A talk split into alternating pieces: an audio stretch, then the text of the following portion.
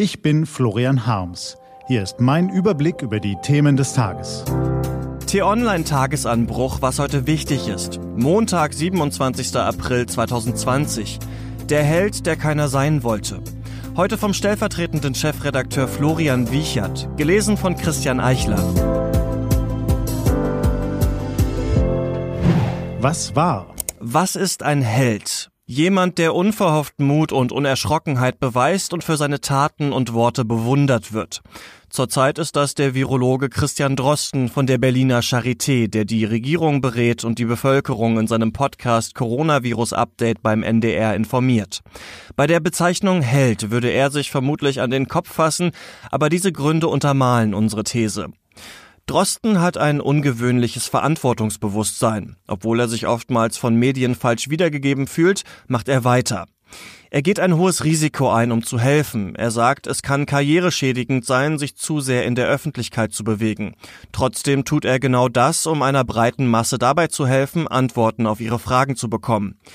Er liefert und ist dabei uneigennützig. Für das neue Coronavirus entwickelte die von Drosten geleitete Forschungsgruppe zum Beispiel einen Test, den sie Mitte Januar 2020 weltweit zur Verfügung stellte. Er überschreitet seine Kompetenzen nicht. Die Wissenschaft treffe keine politischen Entscheidungen, habe kein demokratisches Mandat und sie sei auch nicht dafür da, politische Entscheidungen zu beurteilen. Sie schaffe keine Fakten, sondern versuche, diese zu identifizieren. Drosten wird nicht müde, das zu betonen und hält sich daran. Drosten ist ein Normalo. Er ist auf einem Bauernhof aufgewachsen, fährt mit dem Fahrrad zur Arbeit, bringt seinen Sohn in die Kita und trinkt in der Kneipe Flaschenbier. Er ist authentisch.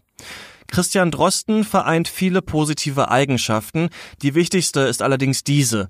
Durch das Vertrauen, welches die Bevölkerung in Deutschland ihm gegenüber aufgebaut hat, ist er ein entscheidender Faktor im Kampf gegen falsche Informationen geworden, die immer häufiger und teils systematisch in der Bevölkerung gestreut werden.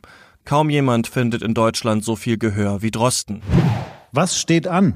Die Bundesregierung hatte eine flächendeckende Maskenpflicht abgelehnt. Ab heute kommt sie trotzdem, weil alle Bundesländer sie nach und nach beschlossen haben. Von einer einheitlichen Vorgehensweise kann allerdings überhaupt keine Rede sein. Alle Infos dazu gibt's auf t-online.de. Nachdem die im November geplante UN-Klimakonferenz in Glasgow auf 2021 verschoben worden ist, findet ab heute zumindest ein hochkarätig besetzter Petersberger Klimadialog statt, wenn auch diesmal als Videokonferenz. Am Dienstag spricht auch Kanzlerin Merkel. Die große Frage, werden die anstehenden Konjunkturpakete zur Überwindung der Pandemiefolgen an den Erfordernissen des Klimaschutzes ausgerichtet, wie es Verbände und Experten fordern? Die Bauarbeiten an Notre Dame gehen heute schrittweise weiter, nachdem sie aufgrund der Corona-Pandemie Mitte März unterbrochen worden waren. Das war der T-Online-Tagesanbruch vom 27. April 2020.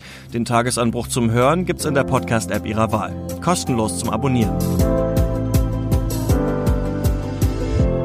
Ich wünsche Ihnen einen guten Montag. Ihr Florian Harms.